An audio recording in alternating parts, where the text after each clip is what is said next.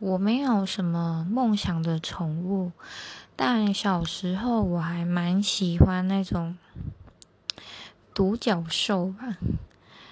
我小时候很天真的以为独角兽是真的存在的，但后来才知道，哦，原来那只是卡通虚构出来的一只可爱的独角兽，长得很缤纷这样。所以。有一阵子，我真的还蛮喜欢独角兽。